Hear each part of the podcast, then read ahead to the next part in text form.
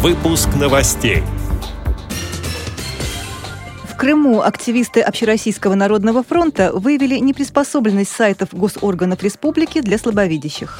В Уфе состоится международная конференция на тему информационного обслуживания незрячих пользователей. В Центре реабилитации слепых Курской областной организации ВОЗ состоялась литературно-музыкальная гостиная. Юные читатели Челябинской областной специальной библиотеки для слабовидящих и слепых посетили музей леса. Далее об этом подробнее в студии Мария Ильинская. Здравствуйте. В Крыму активисты регионального отделения Общероссийского народного фронта выявили неприспособленность сайтов госорганов республики для слабовидящих. В ходе мониторинга фронтовики проанализировали единый портал правительства Республики Крым, в который входят сайты министерств, госкомитетов и ведомств, органов местного самоуправления муниципальных образований региона, уполномоченных по правам человека, правам ребенка и правам предпринимателей Крыма, сайты Государственного совета, прокуратуры республики, региональных МВД, УФМС, Общественной палаты и администрации Симферополя. На официальном сайте Общероссийского народного фронта сообщается, что активисты движения намерены направить обращение в государственные структуры Крыма и призвать их разработать специальные версии сайтов.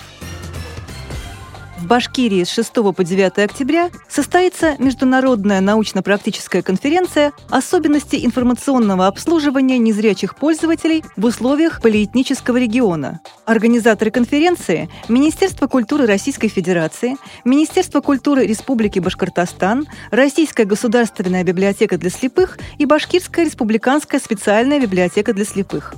На конференции планируется рассмотреть роль специальных библиотек для слепых в развитии процессов информатизации, формирования межэтнического библиотечно-информационного пространства, роль специальных и общедоступных библиотек в удовлетворении этнокультурных потребностей людей с ограниченными возможностями здоровья и так далее.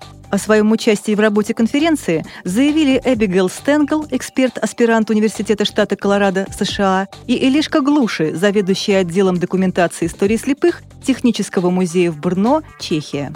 Заочное участие в конференции примут специалисты из Китая и Казахстана, Удмуртии, Ростова и Хабаровска. Конференция приурочена к 80-летию Башкирской республиканской специальной библиотеки для слепых.